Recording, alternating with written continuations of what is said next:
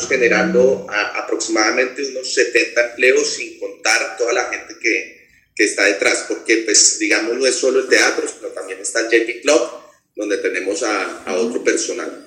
Lo bonito de estos empleos que, que, estamos generando es que precisamente nos, nos enfocamos mucho en, en ver quién los estaba necesitando por la misma situación que estábamos viviendo. Entonces, casi que la gran mayoría de las personas que están acá fueron personas que perdieron sus empleos del todo por, por culpa de la pandemia. Y bueno, esto creo que es una oportunidad tanto para ellos como para nosotros, que también estábamos quietos. Digamos que toda la pandemia la, la sufrimos, la, la guerreamos con nuestra plataforma y salimos adelante porque pues shows no se generaron durante todo ese año.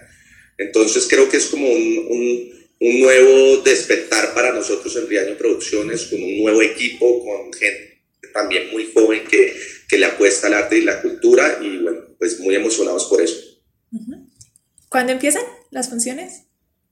Las funciones empiezan este jueves. Iniciamos ya eh, en carteleras 5 eh, y 6. Eh, voy a estar jueves y viernes con Juan Piz González. Los sábados va a estar Daniel Pedro le funciona a las 5 y a las 8 de la noche. Los domingos vamos a tener a Pirri.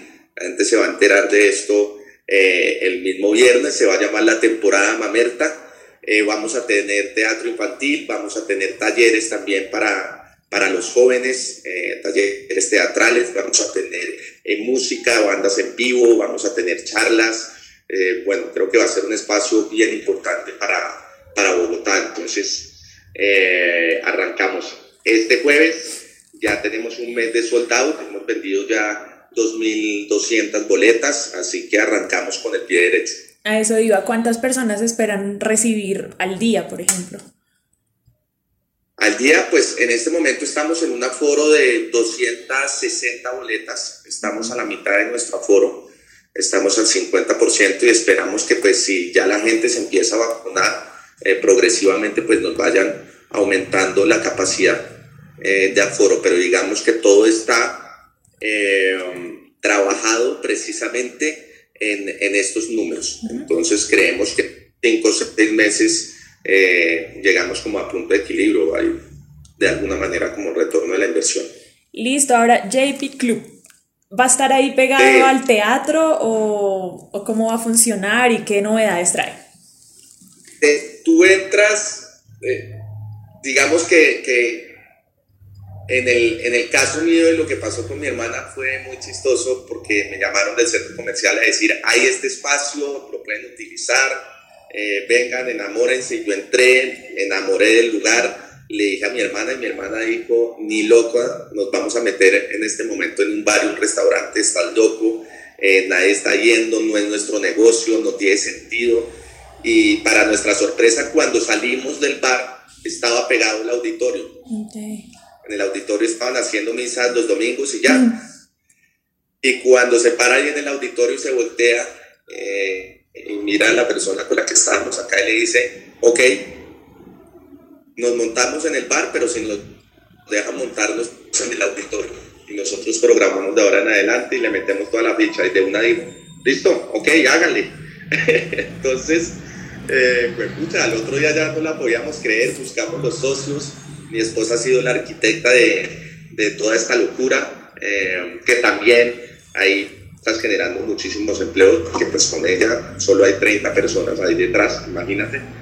Eh, entonces es, es pegado, o sea, tú puedes entrar por un lado, que es por la JP Store, que es la tienda de Juan Piz González, eh, donde vamos a, a, encontrar este tipo de sacos, donde vamos a encontrar su libro, donde vamos a encontrar eh, la cerveza y todo esto lo pueden llevar. Muchos de, de, estos proyectos, digamos, están obviamente trabajados con, con gente que construye país. En este caso, pues estamos trabajando los sacos con Bosa York, es toda la gente, toda la comunidad de Bosa, eh, que se ha venido metiendo gracias a este proyecto de la moda. Han estado ya en pasarelas en París y en Nueva York. Entonces es algo que nos emociona muchísimo, al igual con el café que estamos trabajando, que apoya Madres Cabeza de Familia.